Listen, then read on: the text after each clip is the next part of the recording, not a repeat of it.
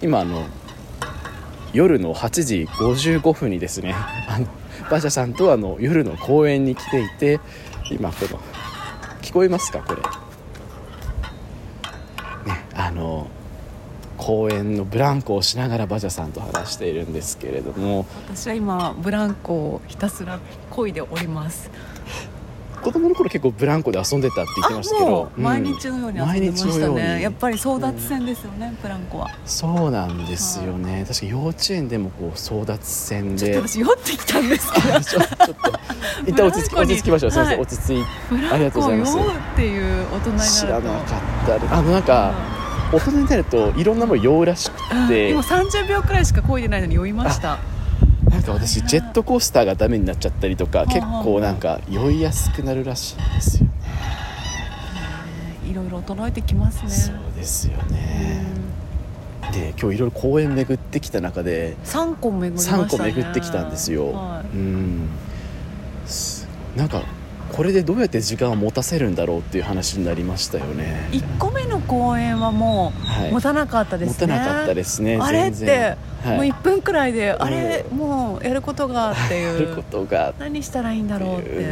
1個目まず人いなかったですね。人いなかったんですよ。最初おじさんいたんですけど私たちが行ったらちょっとね、うん。あ変な人たち来たなってそういうですねちょっとことです。ぐなんか帰ってしまいま帰したもんね。っていってしまって。うん。ですね2個目は結構若者がたまり場みたいになっていてもうはい。滑り台も占領され,、されブランコも占領され。もう何もやることがなく、そう、ね、私がロケットに登るしかないみたいなはい。ところ、あとシーソーしましたね。シーソーがですねいまして。シーソーもねやっぱ大人になると重いから、うん。お尻が痛いっていう。いやそうなん楽ですよ。しいとかじゃなくてお尻が痛いなっていう感想でしたそうねなんですよね、はで今3個目ですけど3個目もね今人いなかったんですいらなかけどねったんですけどカップルが今ちょっと来たりして私のなんだろう方愛を語ったりしているっていうのが。今から告白だったら邪魔ですよ、こんな。配信までしちゃって。こんなにいやななんであいつらいるんだっていやそうですよね。思いますすごい。いでも邪魔していきたいなと私は思いますけれども、そうですね。はい。大人になってからでも公園って楽しいんだなっていうのをあ楽しかったですか？感楽しめましじました？た私はかん楽しみました。結構思ってたよりちゃんとライトもあって、うんうんあなんだ夜でもダメな感じじゃないんじゃんってう。んうんうんいう、うんうんうん。ね。ですよね。あの場所によってちょっとねいい公園だと、はい。夜立ち入り禁止とか書いてあったりうんうんうんうんうん。しましたけど、あとあれですね。口コミ楽しかったですね口コミ園にもやっぱレビューがついてて評価されるっていう、そうなんですよ、よかったです。普通の公園ですっていうコメントがすごい安心感があって。安心感がねあそれこそ私たちの求めていた公園っていうね。そうなんですよね。3.7か3.8かの微妙なあの差も楽しめるんじゃないかなっていうのうん。ありますよね。中村さん子供の時って、はここ今東京の公園じゃないですか、い、うん、ご出身地の公園ってもっと広いとか、なんかあるんですか？岩手の公園ではすごいだだっ広くてうん。なんかこう野球やったりサッカーやったりしてましたね。毎日のように。じゃあもう見渡す限り公園みたいな。田んぼの真ん中に公園があるみたいなところが地元の公園でした、うん。遊具もあるんですか？へ遊具もあって、はい。ありましたね。ブランコとか砂場とか。えそこに任天堂 d s を持って行って遊ぶみたいなことをしてたのが小学生らしい遊びだったかなっていう。なるほどなるほど。うん。私小学生の時も完全にわんぱくな子供だったので、ガチで遊んでましたね。そのゲームとかじゃなくて、な何をそんなに夢中になるんですかねそう。いやわかんないですよね。ひたすらブランコだってひたすら漕いでたし靴投げ競争みたいなのもしてたし。うんうんうん何だったんですかね。やっぱゲーム性があるとなんか確かに、ね、競って靴をめっちゃ遠いかに遠く投げられるかっていうゲーム性があればなんかうん夢中になれるのかもって今日感じて。私が行ってた公園主に3つくらいあったんですけど、一番よく行ってた公園がまあそんな大したことないんですよ、うんうんうん。ちょっと滑り台があって、はい砂場があってブランコがあって鉄棒があるくらいなんですけど、はい。ここよりもここも、まあ、今いるとこまあまあ広いんですけど、はい。すごい狭くて、うんうんでもそこねもうほぼ貸し切りだったんですよ、えー、誰も遊んでなくてなんかそこの公園でずっと遊んでたなっていう。思い出されたわけですね、で今日なんで公園にいるかっていうと子供が遊んでるじゃないですか楽しそうに、はい、それを見てあブランコとか滑り台ってそんな面白いのかなっうてん。ふと思ったんですよ、はい。で自分が子供がもしいたら、はい。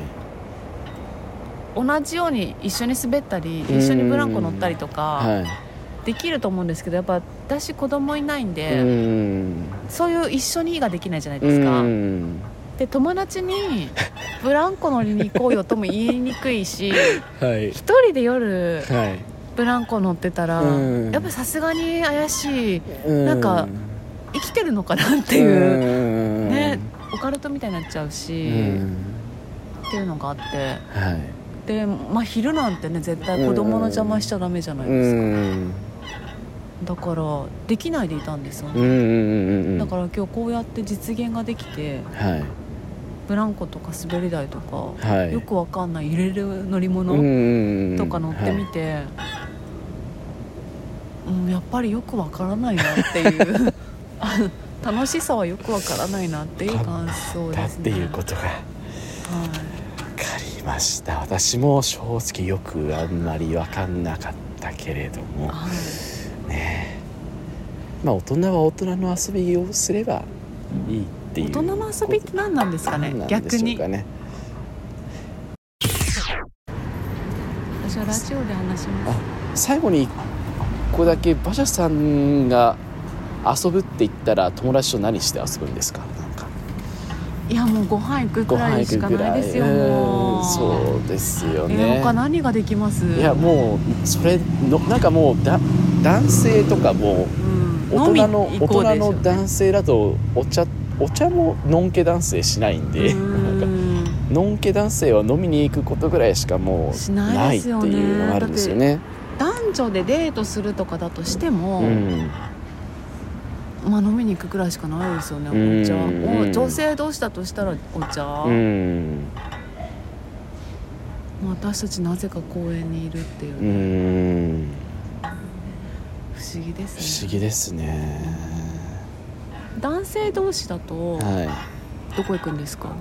い。いやそれが二人で会うってまずあります？その友達で。あののんけ男性とゲイ男性で全然違うんですけど、この前あの大学の同級生といはい。はい7年ぶりぐらいに会うことがあって。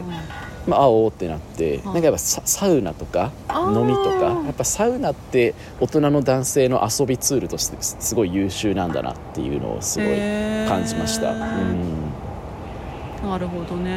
ですかね。ちょっとおしゃれな感じもあるしねサウナでううん。あと田舎はもう何にもないです。田舎はどうするんですか？飲み？の飲みしかないです。マジで飲みしかないです。居酒屋で飲み、うん。あの、まあ、風俗とか。私がないですけど風俗とか、うん、飲みとか。そう思うと子供の頃の遊びって幅広かったですよいやそうですよね。いろんな公園があってろでした、今日は本当にありがとうございました。ありがとうございました。ありがとうございました。えー皆さんこんばんは中村です。今日は10月28日の朝9時50分に収録しています。はい皆さんお元気ですか？もうあっという間に10月が終わりますね。はいあの前半部分ではですねあのゲイと女の御殿ラジオのバジャさんとそしてあのバジャさん。日本放送のバー5点にも出演されているバジャさんですね。あの一緒に公園に行った回をですね配信しました。はい。結構あの公園の臨場感が伝わったんじゃないかなと思います。えっ、と10月28日今日配信なんですけれどもあの今日あの日本放送で放送されるこのバー5点の方でバジャさんがちょっとこの話を話したかもしれないということらしいのでちょっとね興味がある方は日本放送のバー5点の方もぜひ私も本当に大好き大好きな番組なんですよね。はいポッドキャストでもあの日曜に配信されるようです。はい。ね公演。いいですよね。本当にあのずっと子供の頃は公園に行くことぐらいしかあのずっと岩手の田舎で育ってきたのでそれぐらいしか遊ぶことがなかった。本当にあのゲームセンターも周りにないしあるのは100円ショップとドラッグストアぐらいっていうねあとはもう公園に行って任天堂 d s でポケットモンスターダイヤモンドをみんなで対戦するとかそれぐらいしかなかったなっていうのがありますね、でそういうところに大人になってから行くっていうのはちょっと新鮮な発見があったりするのかなって。自転車に乗れたのも良かったですね、うん。えー、実際に現場での写真とかあのバジャさんの写真とかあの私の写真とか私の中村のツイッターとかでもしかしたら投稿するかもしれないのでそちらも見てみてください。あとバジャさんももしかしたら。えー、ここからはちょっと一人で喋っていこうと思います、え、皆さんあの遊びに行くとか友達と遊びに行くとかってどういうことをしてますか？遊びって何って考えたことありますかね皆さん。遊びに行こうよって言うけれども遊びって何だろうってまあそこを考え始めたらもうキリがないんですけれども大人になってからの遊びまあ基本的には飲みに行くとかあのご飯に行くとか、うん、結構私女友達が多くゲイののんけの友達がほぼほぼいなくってのんけの男性とどこに行ったらいいんだろうっていうのがちょっと戸惑う時があるんですけれども、ま、ゲイの友達とかあと、あの、女友達とかは、あの、カフェに行って、あの、お茶したりとか、飲みに行ったりとか、ご飯に行ったりとか、ですかね。映画見に行くとかですかね。うん。今日もこの後実は、あの、深夜のフェスに行くっていう、ちょっとね、あの、遊びをしに行こうかなって思っています。はい、あ、友達と行きます。うん。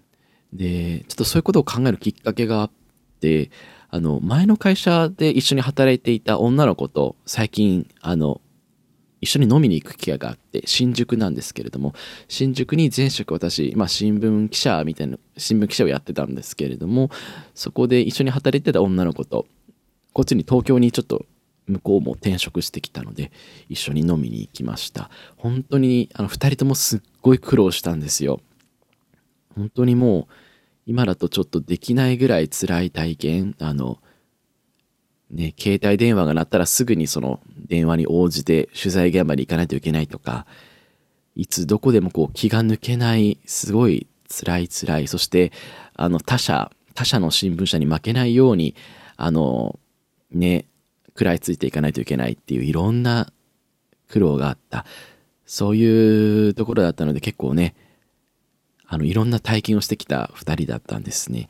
うん、でまあ向こうもいろいろ生活に変化があったりしてでそこで私の彼女いたよねって話になって私もともと彼氏はいるんですけれどもあの彼氏のことを彼女に置き換えてちょっと話していた時期みたいなのがあってちょっとそれもねいいのか悪いのかちょっと分かんないけれどもやっぱりちょっとこうあの昭和の体育会系みたいな会社だったんであのやっぱりゲイですっていうのがちょっと自信がなかったというか、ちょっと言うのにちょっとためらいがあったので、うん、ちょっと彼女の話に置き換えて、でもすごい根掘り葉掘り聞いてくるんで、どうしようかなって思ったんで、まあ彼女っていうことに置き換えて話していたんですね。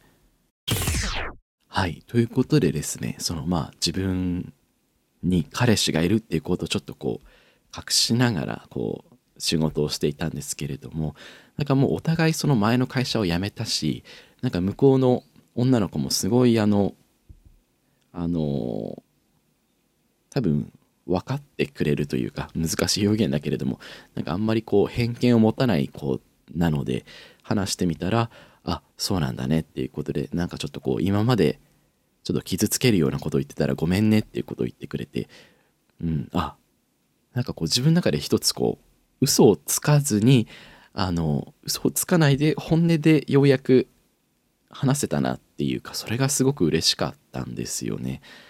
うん、お互いのことをあの本音で隠さずにこういうことがあってねっていうのを嘘をつかなくていいんだっていうのがすごくすっきりしたし、うん、いろいろねそこからいろんなことを話してねえいや本当にいい友達。もう今は元同僚だけれども自分の中では結構こうあの大切な友達っていう風な気持ちになったので本当にありがたいなっていう風な気がしました。その後一緒にゲイバーに行くことになって新宿2丁目のゲイバーに行くことになって、うん。まあ、ね打ち解けられたのかなっていう風な気がしています。ねうん。まあ大人になってからでもいろんな楽しみあるんだなっていうことをね感じましたね。遊び遊び。ちょっとまあさっきのバジャスさんと話した話に戻るんですけれどもあの大学時代の友達と7年ぶりに会ったって話これは話どっかでもしたかもしれないけれども、うん、まあみんな結婚しててねみんな結婚していくし大学時代に知り合った身の回りの友達がほぼ全員結婚している。私今28歳で来年3月で29歳になるんだけどもやっぱそうだよねって。すごいすごいそう。こんなに感じるんだっていうぐらいの圧力をこう感じていますね今すごく。うん。難しいですね。ちょっと今日はあのいろいろこの後の予定もあったりして一発撮りでちょっと撮ろうかなと思ってるのでちょっとあのねすいません一発撮りで撮らせていただいていますあと一個話したいことがあって一個だけ話したいです。あの、香原朋美さんの、あの、サブスクの音楽が解禁されたんですね。本当に大好きで、あの、私、本当に香原朋美が大好きで、大学時代から私、自分のことを香原朋美、香原朋美だと思って、香原朋美だと思ってあの生活をしていたので、うん。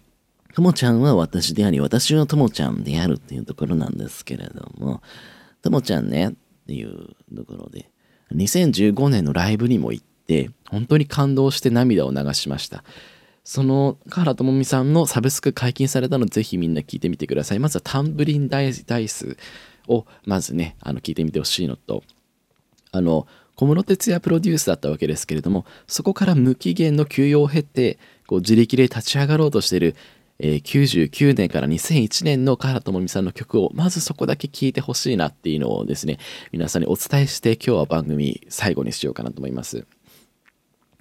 おすすめはブルースカイ2000年7月にあのリリースされたブルースカイっていう曲なんですね。唐智美さんあのいろいろ薬物の問題とかを抱えたりして無期限休養してでカナダに留学されてあの失恋して悲しくて涙が止まらない時にふと見上げた青空に励まされたという体験からこの「ブルースカイ」っていう曲を書いたんですよ。もう本当に心に染み入るというかもうともちゃんは私であり私はともちゃんだなっていうところなんですけれどもこうジメジメちょっとしてるけれどもこう振り切ったような強さを感じられるいい曲なのでぜひ聴いてください。